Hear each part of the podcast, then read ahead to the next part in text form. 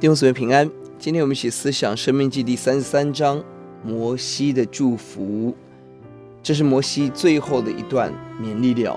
我们看到，即将他，即便他要死了，他仍然祝福神的选民。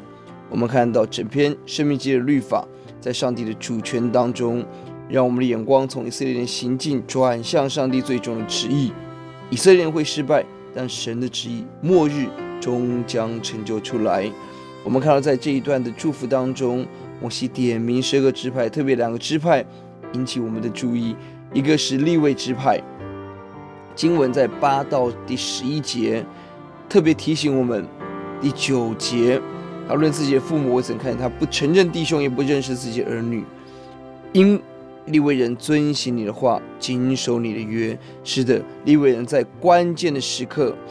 站在摩西这一边，在众民反叛的时候，他们选择忠于神，他们抵挡一切的罪恶，除去以色列当中的罪恶，他们被神大大的赐福，更被确认被神使用来传递神的律法。第十节，他们要将你的典章教训雅各，将你的律法教训以色列，他们要把香焚在你面前，把全身的燔祭献在你的坛上。神纪念我们在关键时刻对他的忠心，利未人的责任是忠心执行审判，教导百姓，献祭使人与神真实的和好。感谢主。另外一个宝贵的支派在约瑟，因为先祖约瑟对主的忠诚被神来纪念，这个与弟兄迥异的人身上，神给他很大的福气。宝贵的经文在另外在二十五节。经文提到，你的门栓是铜是铁的，你的日子如何，力量也必如何。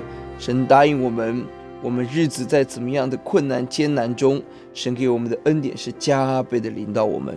我们一起低头祷告，主，我们感谢您，哦，主啊，看到你给我们生命能够极大的福气恩典，让我们忠于你，被你纪念，也让我们不管在怎么样旷野的日子中，让我们经历到日如何，力量也如何。